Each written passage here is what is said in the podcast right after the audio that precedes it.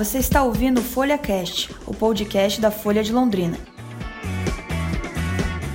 Policiais civis de Londrina são presos por suspeita de desvio de carga. Polícia Federal apreende 190 mil reais na segunda fase da Operação Recidiva, que apura fraude no INSS. Deputados do Paraná podem receber diária em cidade onde tem casa. Cambé e Ibiporã propõem que Guarda Municipal de Londrina seja compartilhada com os municípios vizinhos. Alemão tem problemas para escalar o Londrina em Beltrão. Sucesso nos games, The Witcher bate recorde na Netflix. E a agenda cultural.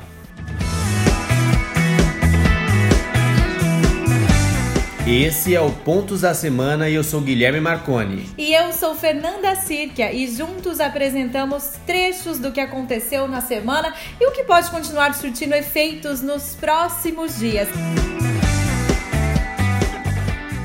Olá, Fernanda, tudo bom? Pronta para mais um Pontos da Semana? Oi, Guilherme, tudo bem? E você? Estou pronta sim, vamos lá. Vamos lá, foi uma semana bem movimentada, principalmente na área policial Sete policiais civis de Londrina foram presos nesta quinta-feira em uma operação realizada pela própria Polícia Civil por suspeita de desvio de carga contrabandeada. De acordo com a polícia, foram cumpridos 10 mandatos de busca e apreensão e também nas casas dos policiais e na sede da décima subdivisão aqui na cidade. Estão entre os presos o chefe de investigação e o superintendente da divisão de furtos e roubos. O corregedor-geral da Polícia Civil do Paraná, Marcelo Lemos de Oliveira, afirmou que a apreensão das mercadorias vindas do Paraguai ocorreu em dezembro do ano passado na cidade. Segundo a investigação, os produtos estavam distribuídos em três veículos estacionados em um imóvel. O valor das mercadorias era estimado em 450 mil reais.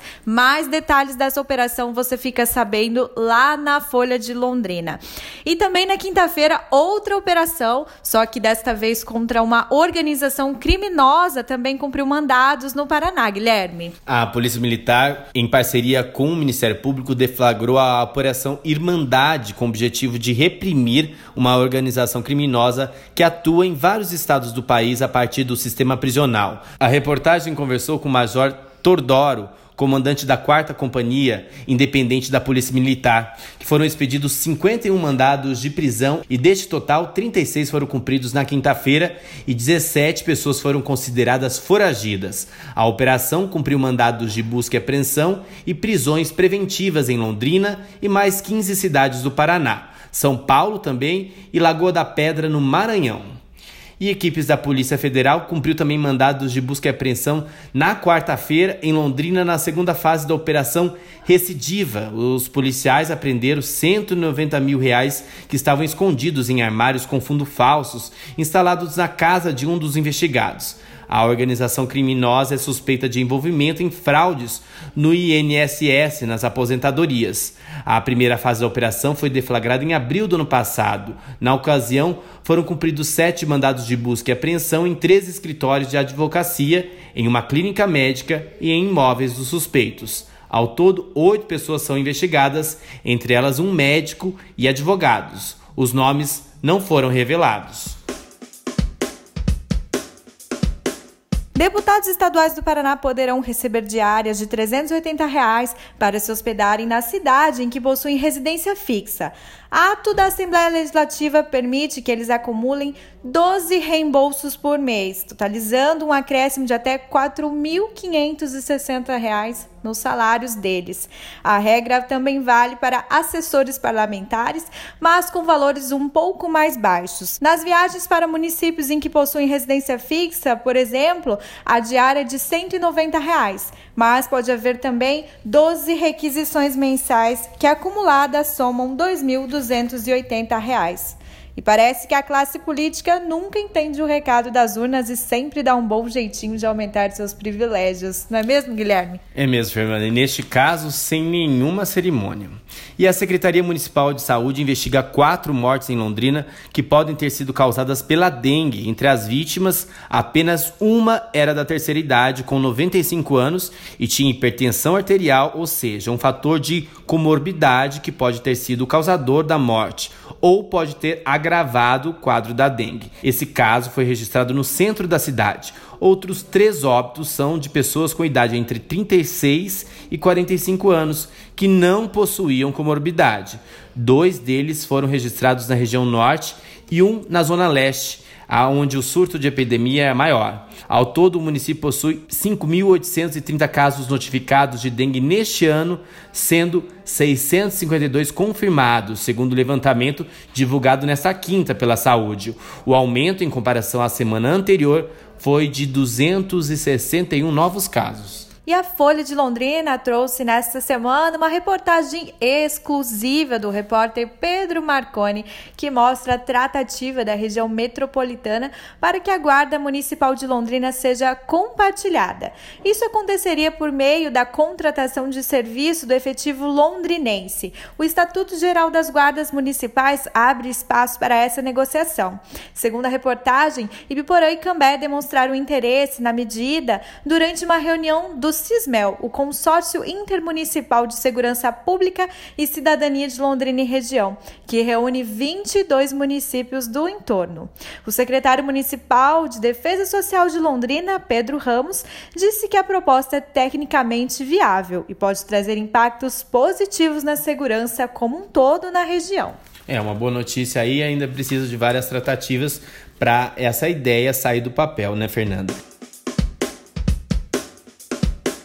Vamos falar do Tubarão? O técnico alemão tem problemas mais uma vez para escalar o Londrina para a partida deste domingo contra o União, lá em Francisco Beltrão.